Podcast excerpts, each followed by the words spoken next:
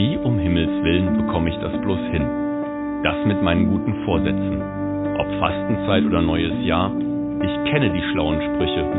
Und als Theologe weiß ich auch im Kopf genau, was zu tun ist. Doch dann komme ich wieder und wieder an den Punkt und merke, der Geist ist willig, aber das Fleisch ist schwach. Und genau da möchte ich lernen von Leuten, die Tag für Tag dran arbeiten. Von Sportlern, die ihre Motivation brauchen, trotz Niederlagen und Rückschlägen. Ich habe mit ihnen gesprochen und unglaublich viel Neues erfahren. Mein Name ist Simon Schade und ihr hört meinen Podcast ganz schön stark. Auch die Fankultur soll in unserem Podcast einen Platz haben. Heute spreche ich mit Matthias Thoma, dem Leiter des Eintracht Frankfurt Museums in der Commerzbank Arena. Einem Ort, an dem die Fans des Vereins Höhen und Tiefen durchwandert haben und an dem man spüren kann, dass ganz viel Kraft in der Luft liegt. Wie man Fan wird und was das mit einem macht, darüber möchte ich mit ihm sprechen und freue mich auf das Gespräch.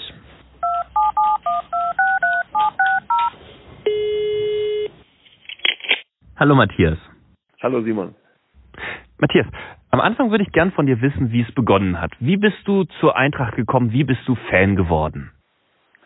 Also das kam tatsächlich über einen Freund, die WM 82 stand an und dann gab es diese Duplo-Alben und wir haben uns immer diese Duplo-Bilder geholt. Meine Familie ist überhaupt nicht Fußball begeistert.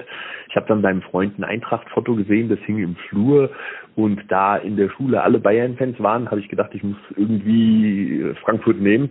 Die Eintracht war ja damals keine erfolgreiche Mannschaft. Wir dümpelten so in der Bundesliga, aber ich habe mich dann immer auf die Eintracht konzentriert und habe dann so lange meine Eltern genervt, bis mein Vater mich mal mitgenommen hat und wir waren hier im Stadion.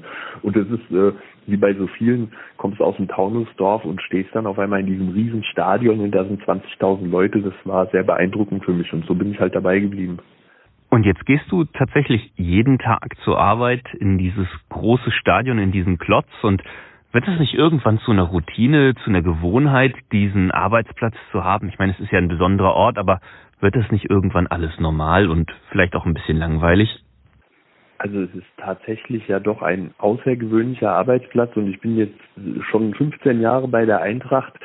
Denke mir das auch immer mal wieder, aber wenn du dann morgens hier um die Kurve läufst und siehst diesen riesen Klotz da, dieses Stadion, in dem so viel Emotionen stecken und auch so viel persönliche Erinnerungen, ist es doch immer wieder ein, ein toller Moment. Also man freut sich hierher zu kommen. Du hast von den großen Erinnerungen gesprochen. Wenn du jetzt auf deine Zeit zurückblickst, was ist dir so am präsentesten geblieben im Stadion oder im Museum, von dem du gerne noch erzählst und worauf du gerne zurückblickst? Mit diesem Stadion verbinde ich natürlich ganz viele persönliche Erinnerungen, aber mit dem Museum verbinde ich die Erinnerungen an schöne Veranstaltungen, an ganz bewegende Gespräche mit Zeitzeugen, die wir einladen, an tolle Menschen, die hinkommen. Ich, ich habe immer so den Eindruck, wir sind so ein bisschen Vater-Sohn-Museum. Also zu uns kommen Väter und Söhne, die auch vielleicht manchmal nicht in typische Museen oder in normale Museen gehen, wo dann der Vater irgendwann in den 70er Jahren sagt, und hier habe ich angefangen und der Sohn kommt dann in den 90er Jahren dazu. Also es ist ein, ein Treffpunkt, dieses Museum und äh, zu sehen, wie die Leute die Erinnerungen auch leben und dieser Fußball besteht ja auch zu vielen Teilen aus Erinnerungen, das ist für mich da immer sehr beeindruckend. Fußball und Fankultur lebt also auch von Erinnerungen. Aber Erfahrungen helfen ja auch, die Gegenwart zu verstehen und die Zukunft zu gestalten. Würdest du sagen, dass euer Museum auch mehr Funktionen hat, als nur die Vergangenheit zu bewahren?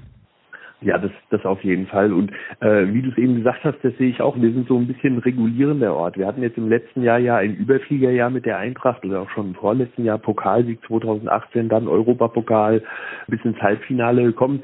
Aber das Museum ist immer so ein Ort, der einen in der Euphorie auch erden kann, weil man am Ende sieht, wir sind auch in die zweite Liga abgestiegen, wir hingen am Lizenzentzug. Also die Eintracht hat finstere Zeiten schon mitgemacht.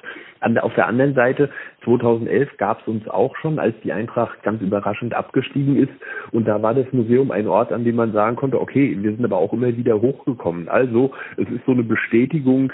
Und äh, was man bei uns bestätigt findet, ist, dass dieser Verein hier die Leute in Frankfurt seit 120 Jahren fesselt. Als das losging, war es natürlich ein kleiner Verein, aber, aber auch schon, also jetzt, wir haben 2020 auch schon vor 100 Jahren saßen die Leute da und haben gesagt, was haben die Eintracht gemacht?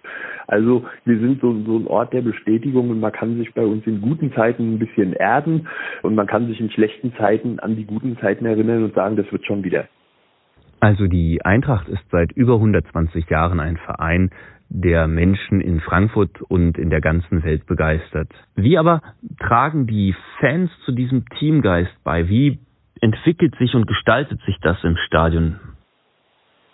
Also der Teamgeist wird sicherlich von den Leuten ins Stadion reingetragen. Wenn du dir so ein Spiel anschaust, die Begeisterung, die die Fans der Eintracht entgegenbringen, die die Mannschaft dann im Optimalfall den Fans wieder zurückgibt, der Teamgeist ist hier schon in so einer Wechselwirkung. Das ist auf jeden Fall beim Fußball so und das kann natürlich sehr, sehr motivierend sein. Das hat man bestimmt in der Europapokalsaison gesehen, wo wir bis ins Halbfinale gekommen sind und du wusstest, wenn du hier ins Stadion gehst, die Euphorie ist riesig. Also wir haben an Spieltagen haben wir unser Museum bis zum Anpfiff geöffnet.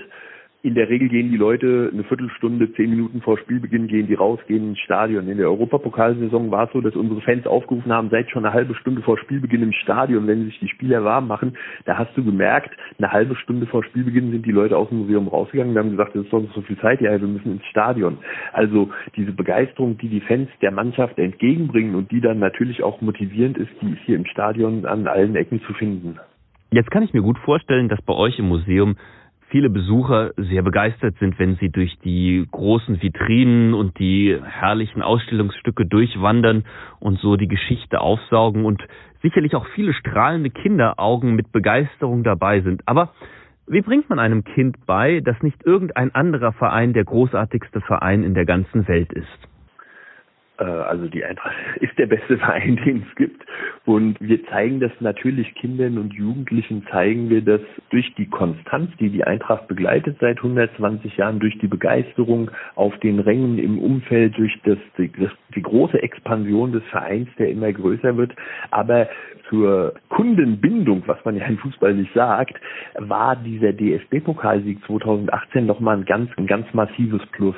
Also bis dato hatten wir im Museum Gruppen und natürlich freuen sich Kinder, dass da der DFB-Pokal steht, aber wenn du denen erstmal erzählst, dass wir den 1988 gewonnen haben, ist das für Kinder natürlich nur ganz schwer greifbar. Bei jeder Gruppe sind auch Bayern-Fans dabei, Dortmund-Fans dabei und du merkst schon, dass die Eintracht-Fans jetzt sehr, sehr selbstbewusst werden, weil sie sagen, hier den Pokal haben wir im vorvergangenen Jahr geholt. Also das ist eine Zeit, die Kinder auch überblicken können und jeder hat noch die Bilder in Erinnerung. Und damit sind wir auch schon fast am Ende unseres Gesprächs. Aber ich habe auch wie allen anderen noch am Schluss ein kurzes Bibelzitat mitgebracht und es stammt aus dem Anfang des Lukas-Evangeliums. Da heißt es, schon viele haben es unternommen, einen Bericht über all das abzufassen, was sich unter uns ereignet und erfüllt hat. Nun habe auch ich mich entschlossen, allem von Grund auf sorgfältig nachzugehen, um es für dich der Reihe nach aufzuschreiben. Wenn du das hörst, fällt dir dazu spontan als Museumsleiter etwas ein?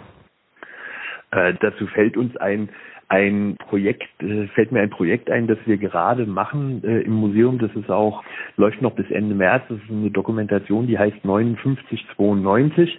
Wir haben die Erinnerungen der Meister von 1959 und der Fans von 1959 gegenübergestellt mit den Erinnerungen der Meister und Fans von 1992.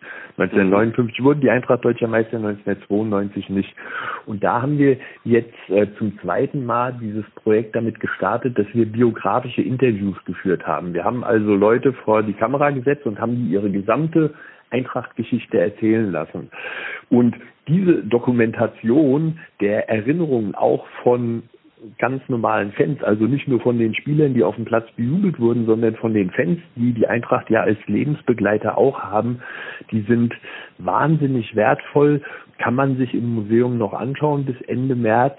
Ich bin aber mir ganz sicher, dass in 50 oder 100 Jahren Leute, die die Nachfolger von uns sein werden, sich total über diesen Schatz freuen, dass man Leute die jetzt nicht in vorderster Reihe standen, deren Erinnerungen dokumentiert hat. Wir sind immer mal am Denken, wenn wir sowas aus den 20er Jahren hätten, also so Erinnerungen von Fans aus den 20er Jahren gibt es ja kaum. Und deswegen denke ich, damit schaffen wir gerade einen Riesenschatz von Erinnerungen, die man sich in Zukunft anschauen kann und die nachfolgenden Generationen wahrscheinlich sehr viel Freude und auch sehr viel Informationen über Fansein, über Funktionärsein oder über Spielersein in den 50er oder 90er Jahren bringen einen Schatz aus der Gegenwart für zukünftige Generationen bewahren. Das sagt Matthias Thoma, Leiter des Eintracht Frankfurt Museums. Vielen Dank für das schöne Gespräch und alles Gute für das Museum. Danke dir. Morgen spreche ich mit Alexander Dietz, Handballer aus Wiesbaden und freue mich auf ein packendes Gespräch. Für dich wünsche ich einen guten, motivierten Start in den Tag und alles Gute und Gottes Segen. Dein Simon.